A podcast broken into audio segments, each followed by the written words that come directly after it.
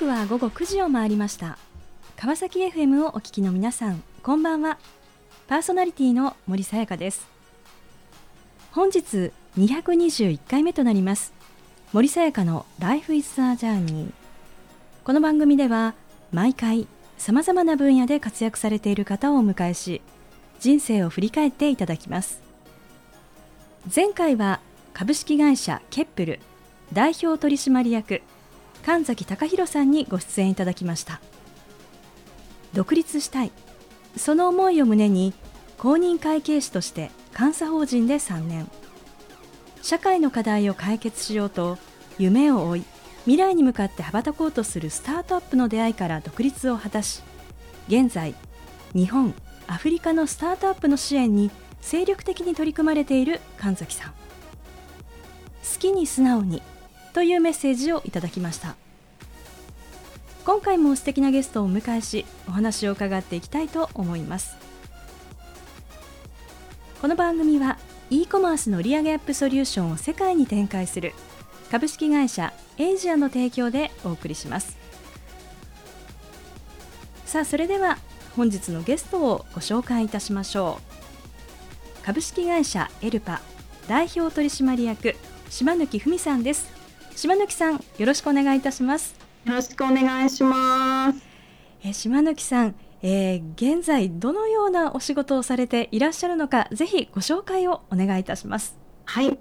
えー、私は株式会社エルパという会社を経営しております。現在約5000名の音楽家の方たちに登録をしていただいておりまして主にですね生演奏ですとか音楽レッスンのサービスとして、えー、音楽家の人たちを派遣するサービスを行っております。あの例えばどんなこうシーンでですね、えー、この生演奏というのをこう披露する場というのがあるんでしょうか？そうですね今ちょっとコロナ禍なのであの案件としてはだいぶ減ってはしまってるんですけれども通常ですと生演奏は結婚式の挙式ですとか披露宴での演奏あとは商業施設さんでのイベントですとかホテルでの企業さんのパーティーの時の演奏や、えー、個人的なあのお誕生日とかプロポーズのサプライズ演奏とかですね 本当にいろんな場面に呼んでいただいております。まあ、そうすると結構本当に音楽ってさまざまなこうシーンと密接に関わりがあるっていうことなんですね。そうですねはいもう私たち自身がこんなところに呼んでいただけるのかっていうようなこともよくあります。それからあのこう、まあ、レッスンということであの先生として派遣もされていらっしゃるということなんですがここはの具体的にこうどのようなこう取り組みなんでしょうか？はい私どもはですね、まあ、一般的に音楽を習うというと教室に行くというのが皆さんまず第一に考えるんじゃないかなと思うんですけれども私どもが提供しているサービスは先生が生徒さんのご自宅に伺うサービスを提供しています。でまあ、お子さんから大人の方まで、また楽器も、あの私ども登録の音楽家の人たちは5000人いますので、あのかなり幅広く対応はできるんですけれども、現状はですね、お子さんのピアノのレッスンが圧倒的に多くて、あの先生がご自宅に行ってこうレッスンをするというようなスタイルを中心にやらせていただいてます。ただあのコロナになってからはやはりあのオンライン化があの急速に進んでますのであの私どもも、まあ、いち早く取り入れてもともとコロナの直前にちょうどこう導入しようと思ってあの試験的に行ってたんですけれどもあのそれを今本格的にオンラインレッスンも導入しながら行っているところです。こうサイトとかをこう拝見するとオンラインピアノレッスンあのすごくこう盛り上がっていらっしゃるということであのこうあのこれからますますなんかこう楽しみな部分だなというふうに思いますがあのさてあの昨年に実はあの島貫さんもう一つあの新たなですねお取り組みを始めていらっしゃるということなんですが一体どのようなことなんでしょうか？はい昨年の9月からですねもう1社会社を立ち上げましてあのそちらを始めておりますちょっと名前が長いんですけれども一般社団法人音楽家就業支援推進機構という、えー、一般社団法人です。まあ、本当にこの名前にですね長い名前に思いを込めたんですがちょっと名前が長いのであの略して頭文字を取ってメスコと呼んでおります。でこちらはですね先ほどのエルパでは音楽のその生演奏とかレッスンをあの提供する事業を行ってるんですけれどもあのエルパの方で音楽家の人たち5000人を抱えて運営する中で、まあ、その音楽家の皆さんのキャリア支援ですとか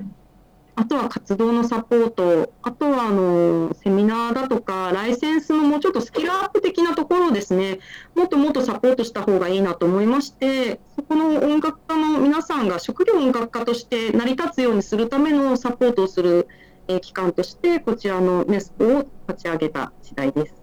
うん、職業音楽家ということであの具体的にはどんな活動なんでしょうか？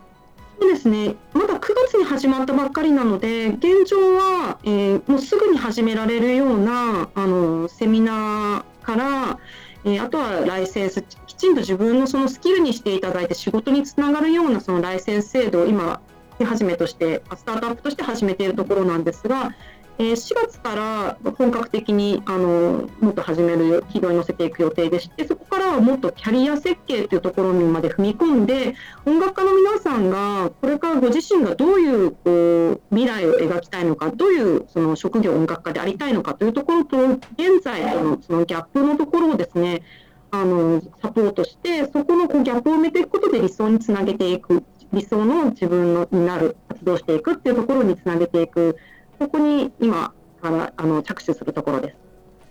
えー、さてそのようなですねこう取り組みあのこう精力的にですね活動されていらっしゃるあの島貫さんですがあの一体どのような歩みを経て今に至るのかぜひ伺っていきたいと思います。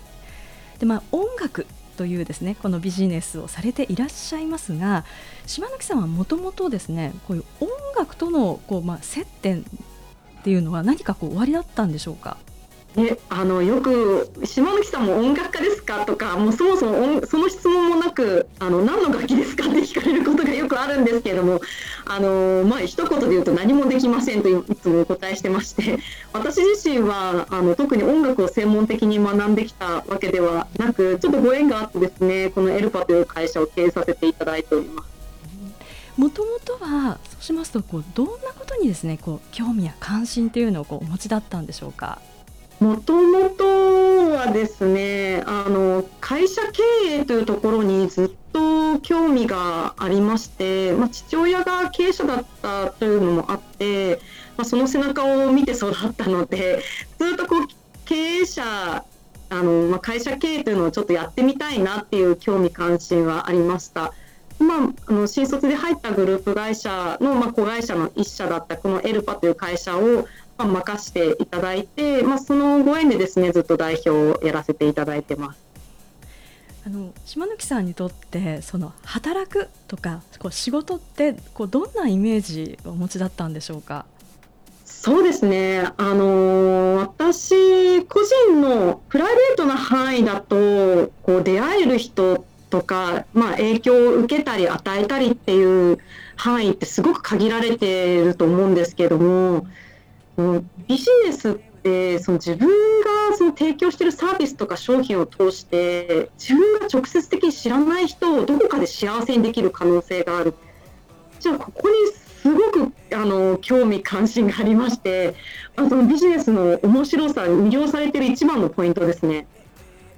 さあそのようなこう思いを持っていよいよまあキャリアスタートということになるわけですがあのこう最初に選択をしあの進んだ道というのはどんな道だったんでしょうか？最初に進んだ道はですねえー、その株式会社キャブステーションというところにあの初め入ったんですけれどもあの就職活動を通して最初大手企業さんを回っていたんですが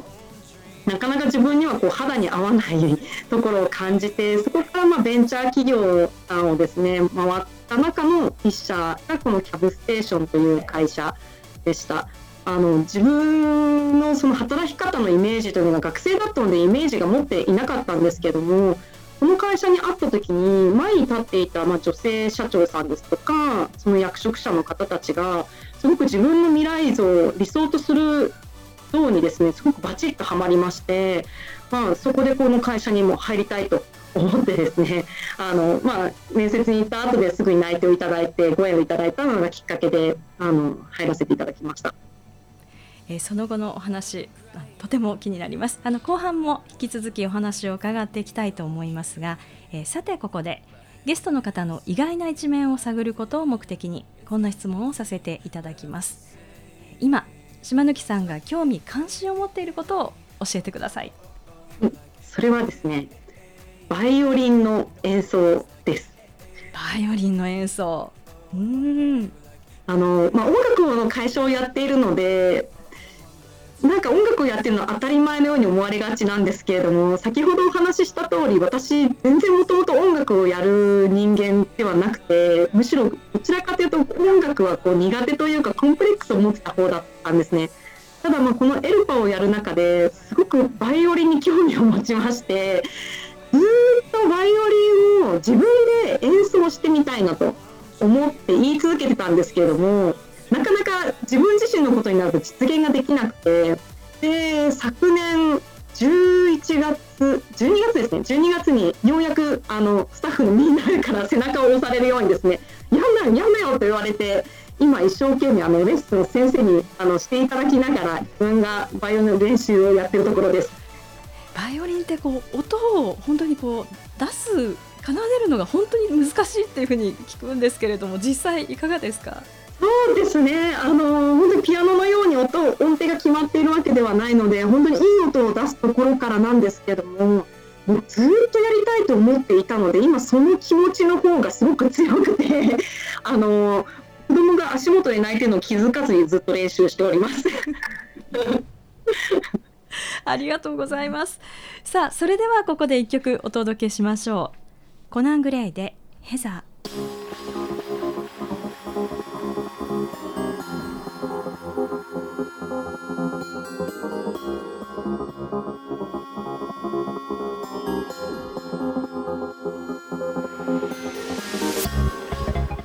後半も引き続き株式会社エルパ代表取締役島貫文さんにお話を伺っていきたいと思います。前半は会社経営に興味を持ちそしてまあ最初のキャリアへというところまでお話をしていただきました。で、まあ、そこからですね、まあ、こう現在にまあ至るまで、まあ、現在まあ会社経営ということをされていらっしゃいますけれどもあの改めてこう振り返ってみますと島貫さんの中でのこう分岐点となる場面っていうのは一体どんなこう場面だったんでしょうか？そうですね。私の中での分岐点は大学4年生のインターン生の時ですね。内定をそのキャブステーションから内定をいただいた時の条件が週3日以上会社に働きに来ることというのが決まってましてそしてそこであの言われた業務が飛び込み営業だったんですね。はい、もうとにかくひたすらパンフレットを持ってお店とかに飛び込んで置かせてくださいってすごく単純な営業だったんですけれどもその当時私はとにかくその仕事ということに興味があってさらに営業っていう言葉にすごく興味があったのでもうその営業をしてみたくてしょうがなくて で先輩から2日間あの同行で、まあ、研修を受けてその後3日目であの自分で独り立ちだったんですけれどももうその2日間の同行ももどかしくてでいよいよ翌日あの独り立ちだという時にですねもう前日にも地図をもうずっと眺めながらあのイメージトレーニングもかなり何度も何度も繰り返して地図を握りしめながら夜眠ったんですけれども あの朝会社でま朝礼が終わってもすぐに荷物を持って飛び出して走りながら飛び込み営業をとにかくひたすらやったんですね。その結果あの過去最高の件数回ってですね過去最高の件数案件を獲得できたんですけれども、まあ、あの当たり前なんですその走りながらやる人が今までいなかっただけなのであの当たり前の結果ではあったんですけれどもその結果を得られたこととまたそれによってですねあの、ま、社長がすごく偉く褒めてくださり、まあ、あのさらには先輩たちからもあなたでしょ噂のインターン生みたいな形で結構こう言われてなんかたった一日で自分の人生がすごく変わった感覚を覚えました。学生時代はなかなかその学力とかでこう同じ物差しに測られるところにその自分の価値というか個性みたいなものとかをなかなか見出すのが難しくあのっていたんですけれどもあ社会人って今からのスタートでもいいんだっていうところとあとはそのので自分が突出してもあのいいんだという独自性オリジナリティみたいなところが評価されるんだというところがなんかすごくこう衝撃だったのとこれは面白いと思えてなんか自分の中で音を立ててそれまでのこう人生と何かがこう変わるなんかそんな音が聞こえたような瞬間になりました。うんまあ、そういった中でですね、まあ、こうキャリアを歩む中であのこのエルパとのですねこのまあ経営者となるこのきっかけっていうのは一体何だったんでしょうか？エルパはですねそのキャブステーションの、まあ、グループ会社がいくつかあった中の一社でして、えー、その当時代表交代の話があってで私にまあ次の代表の話をいただいたというような形です。その当時はですね社内で年に3回投社,、えーと、社員同士のスタッフ同士の投票制度を導入してまして基本的にはすべてそれで評価をしてで一定期間あの評価が一番高い人に次のそういうポストのチャンスが来るというようなあのそういう取り決めがあったので、まあ、その時は次に私がチャンス をいただく番だったということだと思います。これ入社何年目ぐらいの頃ですか？その時は多分5年とかそれぐらいだったと思います。はい。この任された時のこのエルパの状況っていうのは当時どんな感じだったんでしょうか？そうですね。あのおそらく私で代表5人目ぐらいだとおそらく思うんですけれども、あのまあ、ずっとなかなかこう黒字化できずに、まあ、赤字経営がついて債務超過の会社でして、まあ、親会社がないいないとなかなかこう経済的に成り立たないようなそういう状況でした。おそらくですねあの私にそういうお話があったのももともとの親会社のキャブステーションの社長としてはもうこれで私をこう最後にしてあの何かしら意思決定をしようと思っての私へのこう、まあ、事例だったんではないのかなというふうに、まあ、ちょっとそこのシーンは直接聞いてないのでわからないんですけれどもあのおそらくそういうだったのではないのかなというふうに感じています。これ引き受けされた時っていうのは島貫さんどんな心境だったんですか？この時はですねむしろ特にあの何ですか、ね、何の心境もないというかちょっと変な言い方なんですけれどもあのその当時の別の会社の女性社長からお話をいただいたんですけどもあのエルパの社長やらないって言われた時にもう本当に私脳まで達することなくもうやりますってすぐに返事をしていたんですね。なんか全然そのある意味こう考えていなくてなぜかというともう私の中ではそういう話がグループの中で次に自分にチャンスを与えられた時には絶対的に引き受けようとも心に決めていたので頭で考える暇もない 間もなくあのもうやりますっていう一言を言っていた記憶があります。あのその話した女性社長もすごく驚いてもうちょっと考えなくていいのって言われた あの記憶があるんですけど何を考えるんですかって逆に私が質問してあの、まあ、結局まあその話の流れでもうその場でやるということが決まったって感じです。そしてそこからですねもう本当に1年も経たないうちに、まあ、会社は黒字化となりそしてあの島貫さん自身が会社を買うという形をとって完全に島貫さんの会社として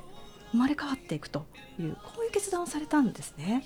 そうですね、はい、あの2008年の1月に就任をして、2008年10月の決算で初めて黒字になったことがきっかけで、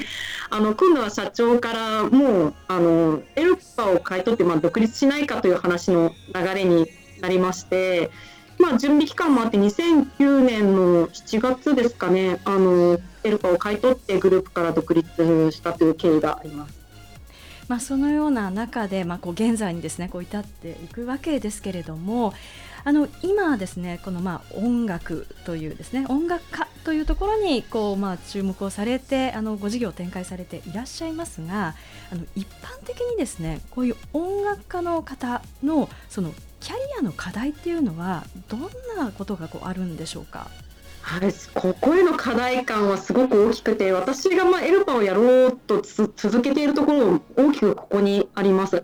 であの私自身はすごく音楽家の方たちは本当に心から尊敬してまして、まあ、皆さんバイオリニストの方とかだと3歳から5歳ぐらいから始めてですねもう本当に音楽とともに人生を歩みもう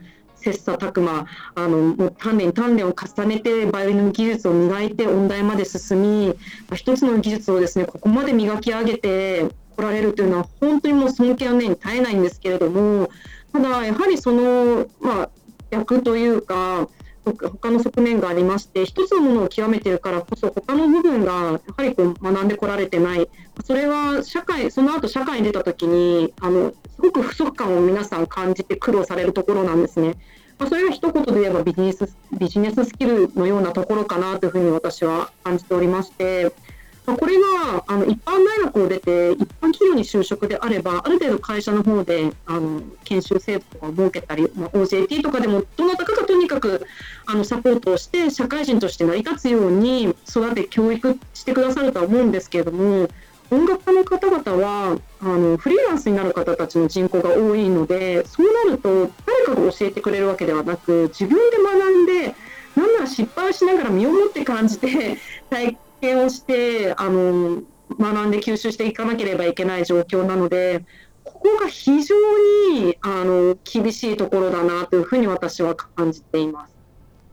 なんかこうあえて言うとしたらこう今こう音楽家、まあ、それからまあ音大生も含めてですね今のこうやっていることにあとなんかどんなことをこうプラスしていくとこう職業人としてのですねこう音楽家っていうところにこう近づいていくことができるんでしょうか？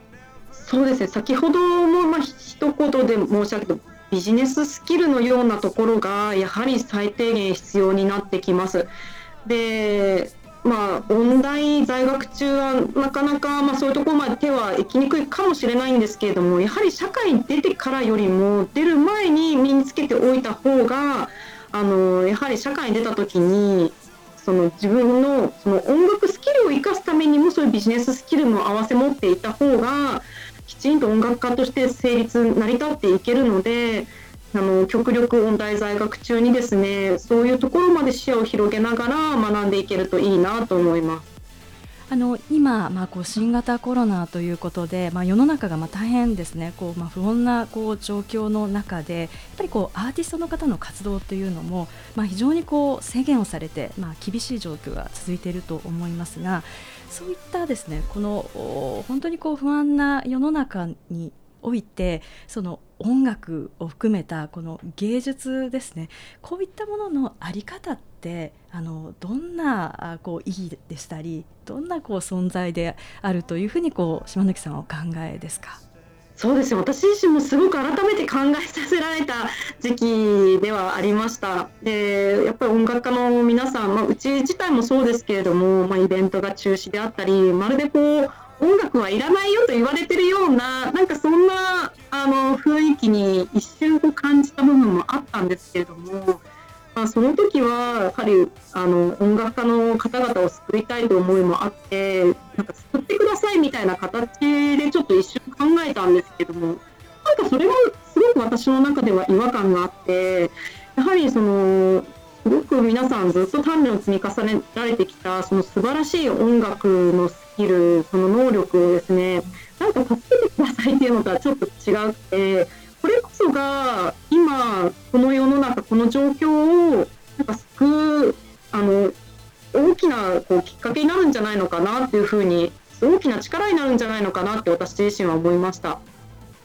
でまあその考えに至ったきっかけがあのブルーインパルスとかあの花火の打ち上げなんかが